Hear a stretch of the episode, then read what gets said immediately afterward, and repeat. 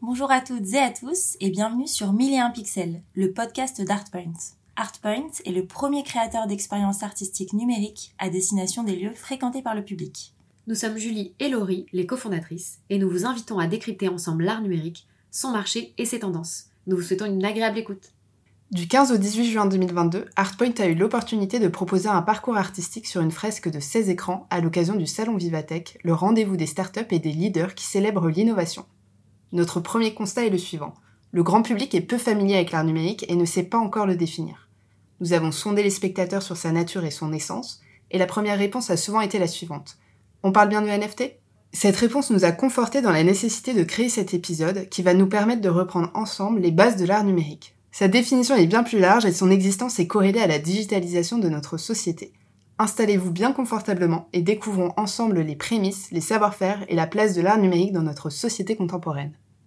Alors merci pour cette introduction euh, Clémence. Euh, en effet, on pense également que c'est important de resituer un petit peu le sujet, euh, puisque finalement on parle beaucoup d'art numérique ces derniers temps, notamment avec l'avènement des NFT, mais déjà au, sein d'ArtPoint, ça fait bientôt trois ans qu'on œuvre pour la promotion de l'art digital. Et en se lançant déjà en 2019, ce qu'on avait remarqué, c'était que l'art numérique était loin d'être nouveau. En réalité, l'art digital s'est développé dès le début des années 50 en même temps euh, que se sont développés les premiers ordinateurs. C'est pas très étonnant finalement, puisque euh, de tout temps, l'artiste a eu tendance à s'emparer des outils qu'il avait à sa disposition pour créer de nouvelles euh, émotions artistiques et puis pour nous partager son regard critique sur le monde dans lequel nous vivons. Donc, le développement des premiers ordinateurs a ouvert le champ des possibles de la création et a permis à l'art numérique de se développer. Finalement, le passage de l'ère industrielle à l'ère du numérique, dans la mesure où il a constituer un profond changement de paradigme dans nos sociétés contemporaines, a tout naturellement chamboulé de la même manière la production artistique, et c'est donc euh, la consécration de l'art numérique.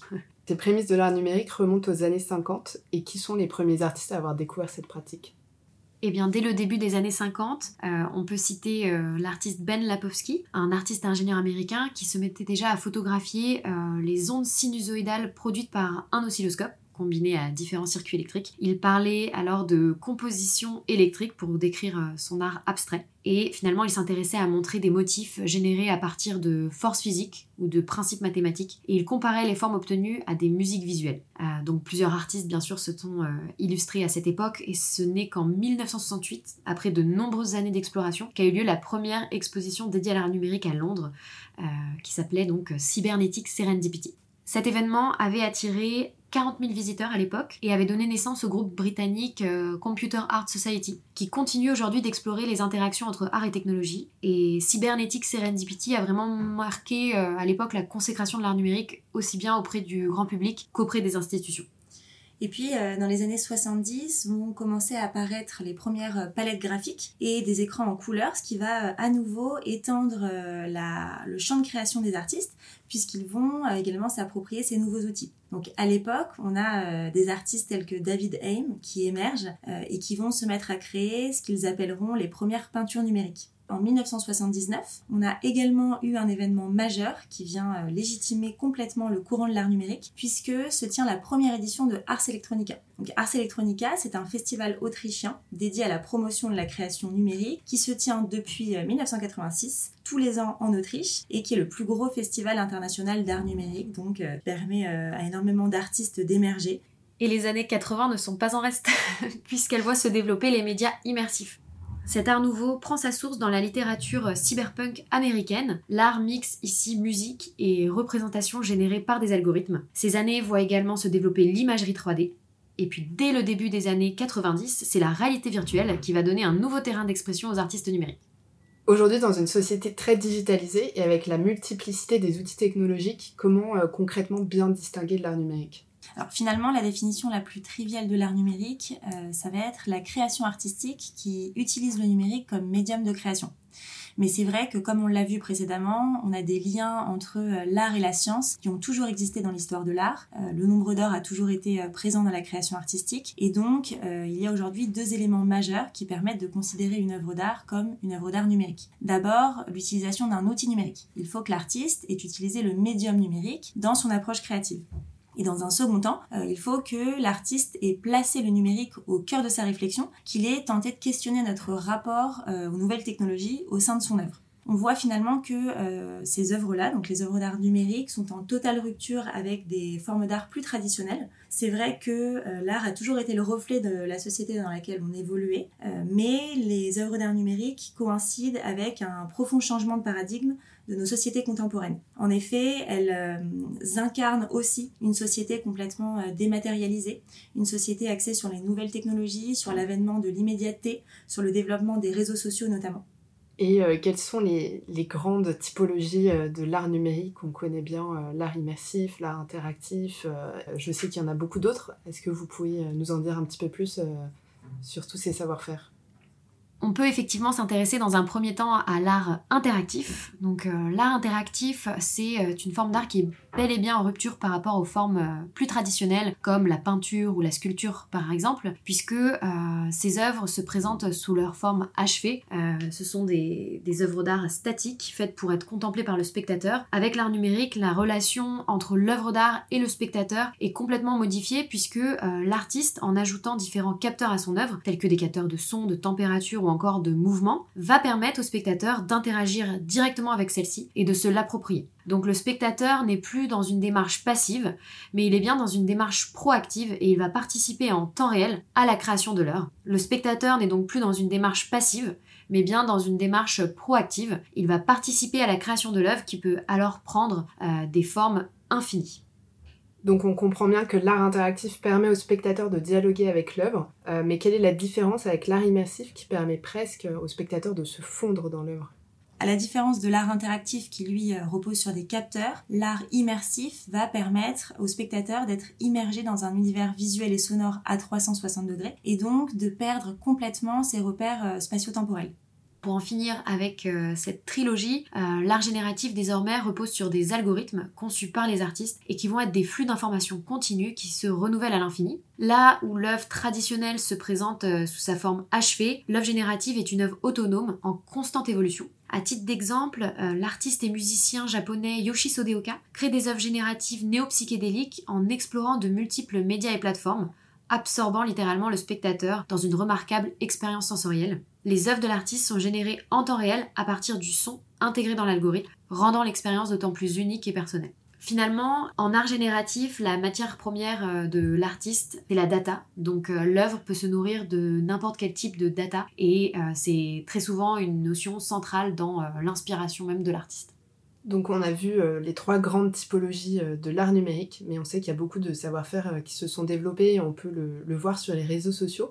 Est-ce que vous pouvez nous en dire plus? Oui, effectivement, c'est sûr que euh, bah, l'évolution des différentes époques a permis finalement l'émergence de différents outils euh, et donc la consécration de nouvelles pratiques artistiques au fil des années. Euh, on peut en citer pas mal, mais pour commencer, parlons peut-être du vidéo mapping, puisque c'est un savoir-faire qui se développe particulièrement dans l'espace public et que vous avez probablement eu la chance d'observer, notamment à la Fête des Lumières à Lyon, par exemple, qui se tient tous les ans juste avant la période de Noël. Le vidéomapping, pour vous recontextualiser, c'est une pratique qu'on appelle aussi la fresque lumineuse ou encore euh, la projection illusionniste, qui est une technologie multimédia qui permet de projeter de la lumière ou des vidéos sur des volumes afin de recréer des images de très grande taille sur des structures dans l'idée de complètement donner vie à une certaine architecture. Le vidéo mapping est en totale expansion ces dernières années, elle connaît un très fort succès parce que c'est un courant qui se vit dans l'espace public et qui permet donc de démocratiser l'accès à la culture euh, à un public beaucoup plus large. Dans un autre registre, la réalité augmentée constitue un terrain d'exploration très fréquent pour les artistes. Grâce à la réalité augmentée, l'artiste va créer une couche de données à superposer à la réalité et il va ainsi mêler le virtuel au réel, à l'aide notamment d'applications pour smartphone. La réalité augmentée provoque une rupture dans la mesure où l'œuvre exemple de tout support physique. Euh, des dessins, des peintures, des sculptures et de nombreux autres supports sont rendus interactifs et s'animent à travers nos smartphones, portables ou tablettes. On peut penser euh, notamment au filtre qu'avait créé Jeff Koons euh, en partenariat avec Instagram, donc vous pouviez finalement retrouver ces sculptures tout près de vous. La réalité virtuelle est une expression qui désigne les dispositifs permettant de simuler numériquement un environnement par machine. In fine, euh, la réalité virtuelle n'est autre qu'une évolution des techniques de représentation permettant de plonger une personne dans un monde artificiel créé numériquement et en trois dimensions. L'immersion dans un lieu existant ou dans un univers virtuel totalement imaginé euh, se fait par le biais de casques de réalité virtuelle. Et beaucoup de ces casques sont équipés de capteurs, ce qui permet aux images d'être calculées en temps réel et donc de se synchroniser avec le regard du spectateur. Poursuivons euh, ce petit panorama des savoir-faire par le net art. Donc, comme on le disait tout à l'heure, euh, finalement, les artistes s'approprient tous les médiums que leur offre leur époque et l'émergence euh, d'Internet a permis au net art d'émerger à nouveau. donc, le net art, ce sont toutes les œuvres qui utilisent Internet comme médium de création. C'est donc l'ensemble des créations qui sont à la fois interactives et génératives, qui sont conçues par Internet et pour Internet que les artistes finalement nous donnent euh, leur propre interprétation aussi de l'émergence de ces technologies-là. Par ailleurs, l'art numérique a également euh, fait son entrée euh, dans le domaine du spectacle vivant, plus particulièrement dans l'univers de la danse, du théâtre, et a beaucoup attisé la créativité des artistes. Ce qu'on appelle dans les pays anglo-saxons les digital performances se sont énormément développés ces dernières années et ces digital performances se veulent résolument multidisciplinaires et brouillent ainsi les frontières entre la danse, le théâtre la performance. Il est vrai que euh, l'art numérique est souvent euh, multimédia et les artistes digitaux, de façon générale, aiment euh, toucher à différents outils et se complaisent beaucoup dans mixer les, les, médiums pour créer toujours de nouvelles formes créatives. On a parfois des œuvres qui sont à la frontière entre la réalité virtuelle, l'art interactif, en tout cas, on le voit, les courants sont nombreux, la multiplication des différents médiums euh, offerts aux artistes, mais euh, toutes les œuvres d'art numérique sont plus ou moins en rupture par rapport à des courants d'œuvres plus traditionnels on voit que euh, l'œuvre d'art est dématérialisée, qu'elle n'est plus présentée sous sa forme achevée, mais plutôt sous un flux continu d'informations. On voit qu'elle n'est plus uniquement faite pour être contemplée, mais qu'elle va plutôt se renouveler à l'infini avec son environnement. Elle va même parfois permettre au spectateur euh, d'interagir avec l'œuvre, d'en devenir presque le créateur, ou du moins le co-créateur. Donc finalement, on voit qu'avec l'art numérique, tout est remis en cause. De la notion d'artiste à la notion d'objet, puisque l'œuvre, euh, cette fois-ci, est immatérielle, à la différence d'œuvres d'art plus traditionnelles, et même en passant par euh, les lieux d'exposition. On voit que les œuvres d'art sont, les œuvres d'art numériques, sont peut-être plus accessibles euh, au grand public parce qu'elles vont pouvoir se consommer dans d'autres lieux d'exposition que des œuvres plus traditionnelles. On voit donc qu'avec toutes ces œuvres, toutes les règles de l'art sont en parfaite recomposition et donc que ces œuvres d'art bouleversent complètement les codes plus traditionnels. Et puis euh, plus classiquement, on a également l'émergence de l'art vidéo qui intervient euh, et qui va cette fois-ci pouvoir reposer euh, aussi bien sur des algorithmes que sur de la 3D, du collage digital, de la photogrammétrie par exemple. Donc ce sont des œuvres qui sont pensées sous des formats vidéo et qui sont diffusables sur des écrans ou par le biais de la projection. Le support écran, qui se multiplie donc à toute vitesse, va permettre de diffuser ces œuvres, puisqu'elles se prêtent parfaitement à ce support-là, on peut également observer euh, une émergence euh, du courant de l'art vidéo. l'art vidéo euh, va pouvoir reposer à la fois sur des algorithmes, mais également sur de la 3D, sur du collage digital ou encore de la photogrammétrie par exemple. Donc ce sont des fichiers qui sont pensés sous un format vidéo, qui vont pouvoir être diffusés sur des écrans. Et donc aujourd'hui avec la multiplication du support écran dans le monde, selon nous, il y a un terrain de jeu assez incroyable pour pouvoir diffuser ces œuvres. On comprend bien que l'art numérique est une discipline complètement à part entière, qui est composé de beaucoup de savoir-faire euh, différents et qui donne euh, naissance à, à, des œuvres plus ou moins tangibles. Mais quel est le rapport avec les NFT Pourquoi le public confond encore les NFT et les œuvres d'art numérique? Il faut distinguer l'art digital et les NFT. L'art digital, euh, c'est donc ce dont on vient de parler, à savoir l'ensemble des œuvres qui utilisent le numérique comme outil de création et euh, qui place euh, le numérique comme sujet de prédilection. Donc ce sont des œuvres euh, que l'on peut expérimenter dans l'espace public, dans des lieux de vie, dans des musées, etc.